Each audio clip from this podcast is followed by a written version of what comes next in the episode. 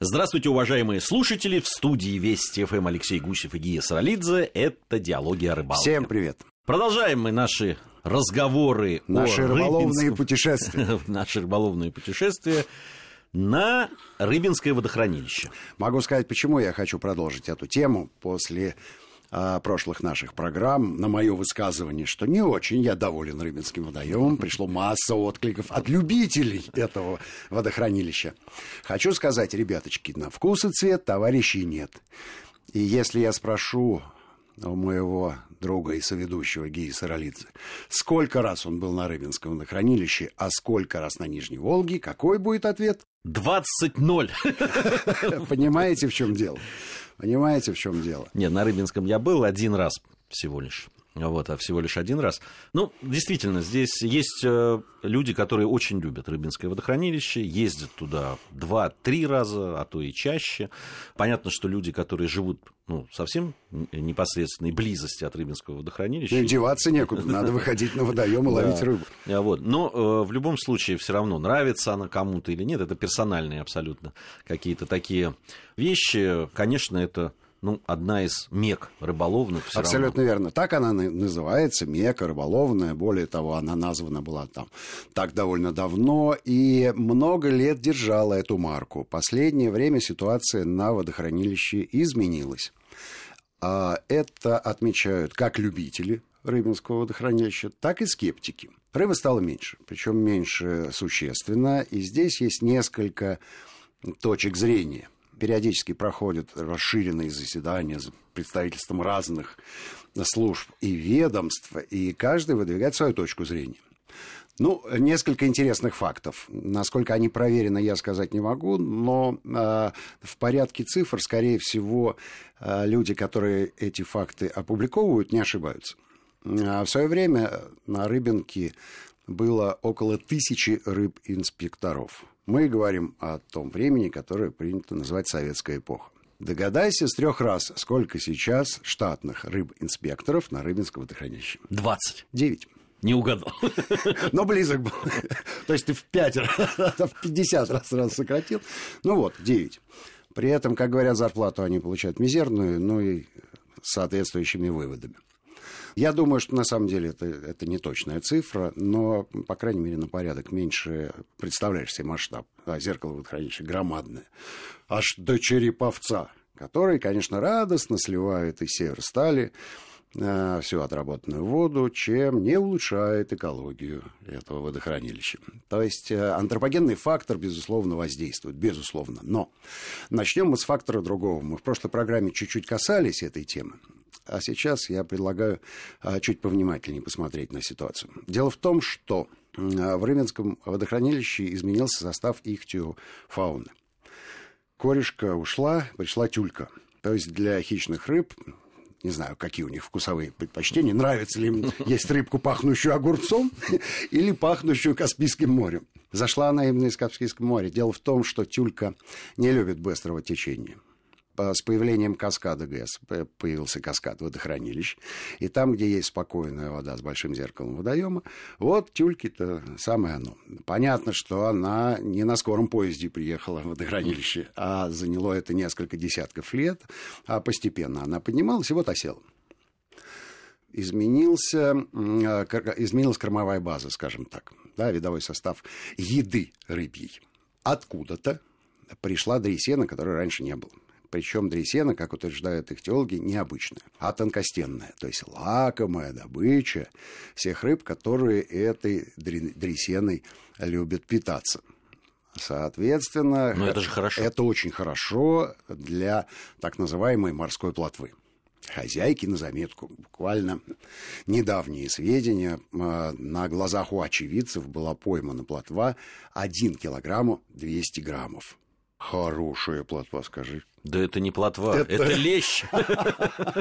Ну, она, да, из семейства карповых, ну, не лечь, но плотва, но зачетная. Так называемая морская. Так вот, ровно эта плотва и питается дресиной. Плотва, как и окунь, мы уже говорили это в наших программах, делится на две разновидности по способу питания. Какая-то остается в прибрежной зоне. зоне и э, питается растительной пищей, фито- и зоопланктоном и редко вырастает э, размером больше ладошки. Вот это как раз вместе с окунем-травянником и на основ... основа улова рыболов-спортсменов, которые далеко на водохранилище не уходят, соревнуются в прибрежной зоне, ну и понятно, 40 человек э, тонны кормового мотыля выкидывают в воду, и вот эта вот мелочь, она с удовольствием там собирается. Ну и можно ее э, довольно много наловить. Средний улов у спортсменов от 4 до 6 килограммов. Вот э, в районе 6 килограммов это реальный шанс занять одно из призовых мест. Оказаться в призах. Ну и получить приз и конфетку. Собственно говоря, кубок.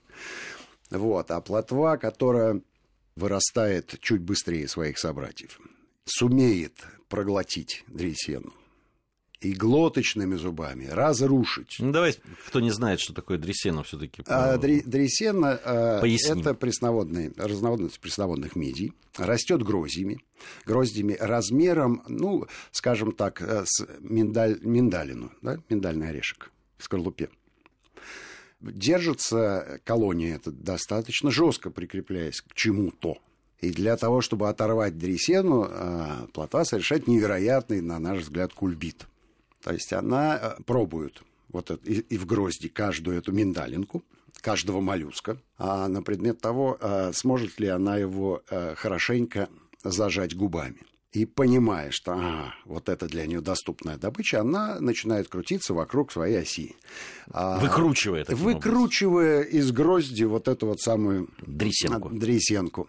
Не, не, никто не знает, против часовой стрелки она это делает или, или по. Видимо, в северном полушарии по часовой стрелке, как и положено. А ниже экватора против. Согласно правилу буравчик. Совершенно верно, да. Потом э, глоточными зубами она раздавливает вот эту вот ракушку, через жабры выпускает все несъедобное, а моллюска проглатывает, говорит спасибо и идет дальше питаться. Дело в том, что дресена прекрасная вещь. Как мы знаем, морепродукты обладают повышенной калорийностью. И люди, которые любят морепродукты, прекрасно отдают себе отчет, что съесть их много довольно тяжело. Наступает белковый удар. Соответственно, калорийность этого корма в разы выше. Сколько, сколько бы ты ни съел э, фасоли или другого прототипа растительного питания для плотвы, который живет у, у, близко у берега, все равно добиться такого же результата, как э, проглотив, я не знаю, там пяток дресен, э, практически невозможно. Вот они в росте останавливаются, эти маленькие плотвички, и ждут рыболов-спортсменов, когда они за ними придут. А попадаются они, конечно, любителям, но никаких эмоций не вызывает. Любителям никто призы и награды не вручает. А вот морская крупная плотва, она кормится дресеной, вырастает до серьезных размеров, ведет принципиально иной образ жизни. А с учетом масштабов Рыбинского водохранилища, вот она морская и есть. Ну так поди-ка ты ее и найди. То есть Рыба-то есть, и крупная рыба, рыба есть. есть. Рыба есть, но найти рыба ее есть достаточно крупная, тяжело. но ее становится меньше. Сейчас чуть-чуть э, подробнее остановимся, почему ее становится меньше. Во-первых, потепление климата. Дело в том, что а, средняя глубина водохранилища невелика, в районе трех метров, четырех. Конечно, есть а, русло, русло Шексны, русло Волги, русло Малоги. Там э, глубины бывают и по 10, и по 15 метров, но это на, на такой площади это капля моря, да? простите за тавтологию. И при такой площади зеркала водоема, при потеплении климата, просто испарение воды идет существенно быстрее. Соответственно, оно становится мельче. При этом мельче намного. От нормального уровня водоема эта величина составит полтора-два, а то и три метра. То есть воды должно было бы быть больше. По всем расчетам, когда это водохранилище проектировали, и оно же заполнялось водой там, в течение нескольких лет, чуть ли не 7 или не 8. То есть это такой процесс был достаточно протяженный во времени. Ну и спасибо, конечно, электрикам.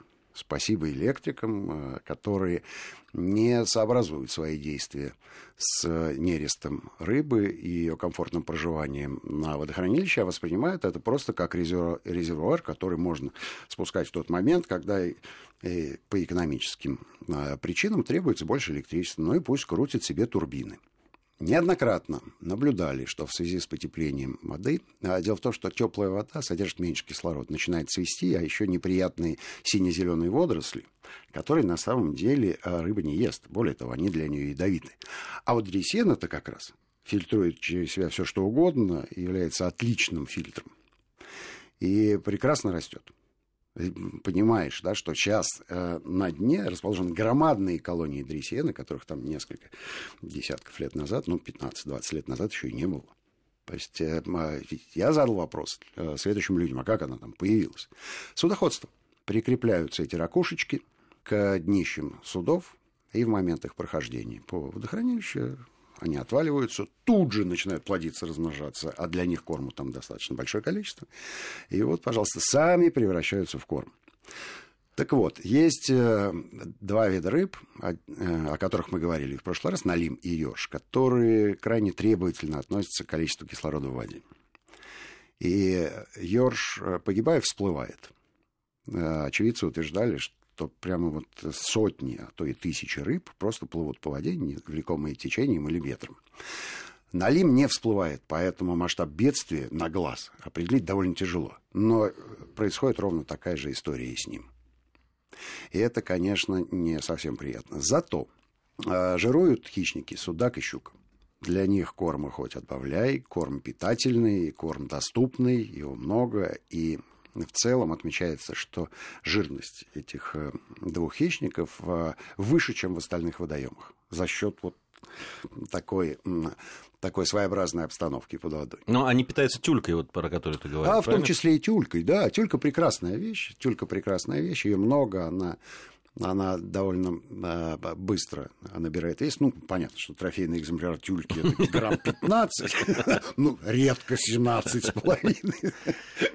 Хотя ты помнишь, да, как мы поймали уклейку 29,5 сантиметров в длину и долго думали, что за рыба, что может, за рыба, чихонь, да. Но, может быть, среди тюлек есть такие сабонисы, такие гиганты. Но э, для нас это не важно, и рыбе это не принципиально, а тюлька, э, ее много, и она э, практически помещается в пасть любой рыбы. Я вот про, су- про судака и тюльку слышал, да. что э, с одной стороны, э, действительно, э, судак, который достигает определенных размеров, ему, в длину ты имеешь? В длину, да. Он, ему начинает удобно, как раз он начинает охотиться за тюлькой, и тут вот он быстро очень начинает расти. Совершенно верно. Но вот этих особей, которые быстро начинают расти, их не так много. Да, да, у судака такая же проблема, как и у плотвы. То есть для того, чтобы суда... маленькому судачку перейти на э, животный корм, ему надо вырасти до, до такого размера, чтобы, открыв пасть, он мог проглотить одногодок а, из э, числа, там, допустим, карповых рыб, которые до такого размера не доросли.